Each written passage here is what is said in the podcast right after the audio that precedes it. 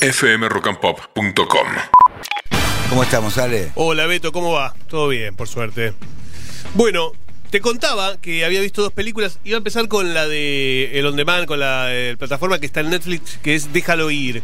Que es una película, la verdad, es una interesante película que subió Netflix a, a su plataforma, con dos actores, para mí, clásicos del cine hollywoodense, como es Kevin Costner y Diane Lane. eh, que además ambos han trabajado en las películas de Superman haciendo justamente de los padres adoptivos de Clark Kent.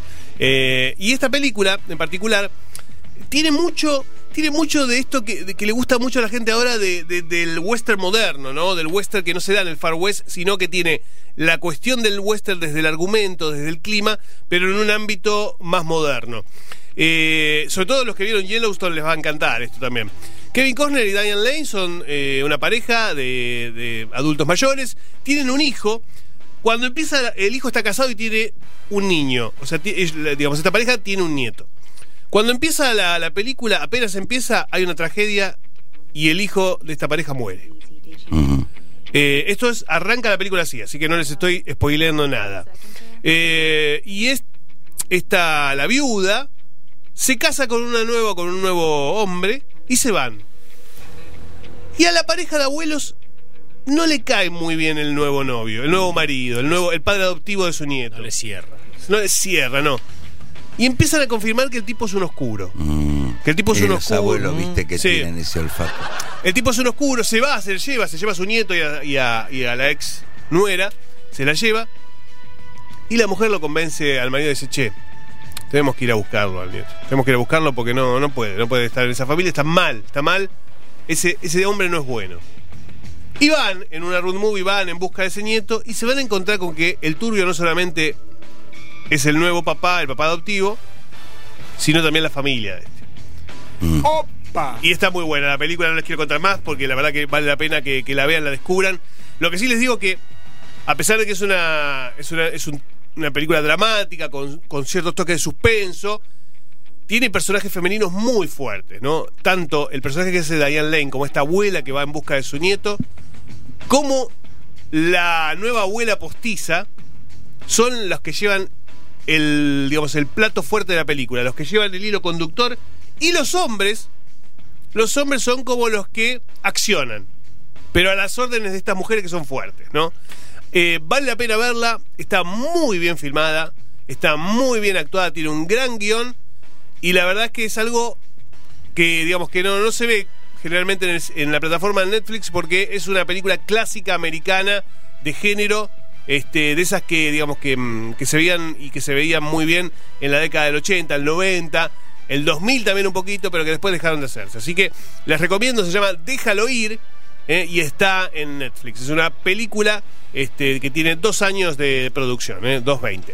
Eh, bueno, esto por un lado. Por otro lado, les decía, Nicolas Cage. Nicolas Cage es un actor, lo hemos visto en los últimos años hacer de todo, de todo.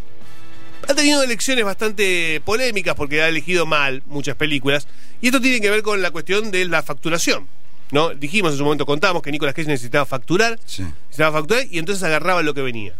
Y en ese agarrar lo que venía, eligió un par de películas buenas, pero la gran mayoría de las que eligió son películas de berreta para abajo, ¿no? Eh, esto es lo que, ¿qué pasa? Lo convirtió en un actor de culto.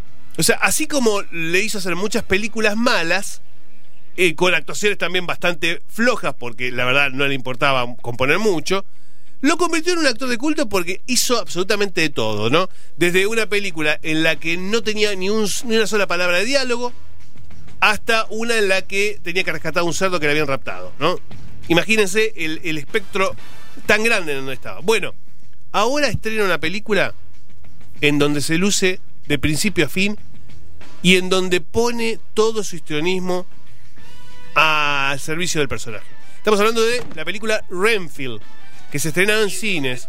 Renfield, en donde Nicolas Cage hace nada más ni nada menos que del conde Drácula. Mira, Hace del conde tu Drácula. debilidad. Claro, por eso les quería decir. ¿Y si pasa hay- la prueba? Si hay un tipo, si hay un tipo que es exigente a la hora de llevar, de ver una película sobre el conde Drácula, soy yo. Porque las vi todas. Soy especialista en el, Claro. especialista en vampiros, especialista en el conde Drácula. Fui con miedo, fui con miedo a ver la película, ¿eh? Fui con mucho miedo, dije, ¿qué van a hacer? ¿Qué es lo que van a hacer con esta película de Renfield? Me cerraron la boca. Uh, Me opa, cerraron la mirá. boca. ¿Sabes por qué? Porque la película no está contada desde el punto de vista de Drácula, está contada desde el punto de vista de su sirviente, de Renfield, que era justamente quien le conseguía las víctimas, quien trasladaba el cajón. Bueno, desde el punto de vista de Renfield lo que vemos es que es una relación tóxica. Es una relación tóxica entre el amo y el esclavo. Y que Renfield se quiere salir de esa relación. Y Drácula no lo deja.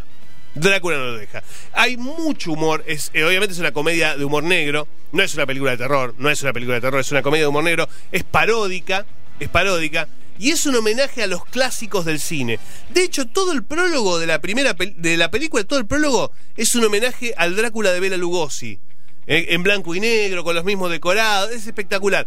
Y Nicolas Cage la pasa en grande, se nota que se divirtió haciendo la película, que obviamente no tiene miedo a nada, a los excesos, a- al ridículo, ya no lo tenía antes y acá mucho menos. Y da una clase, una clase de actuación de cómo debe encararse un personaje como este. Les recomiendo Renfield, vayan a verla al cine. Es una película que vale, sobre todo si te gustan las películas de monstruos. Eh, como les dije antes, no es una película de terror, no van a tener miedo cuando vean la película. Es una película homenaje y humorística eh, que, que parodia al género de horror. Eh, así que vayan a verla al cine, que vale la pena.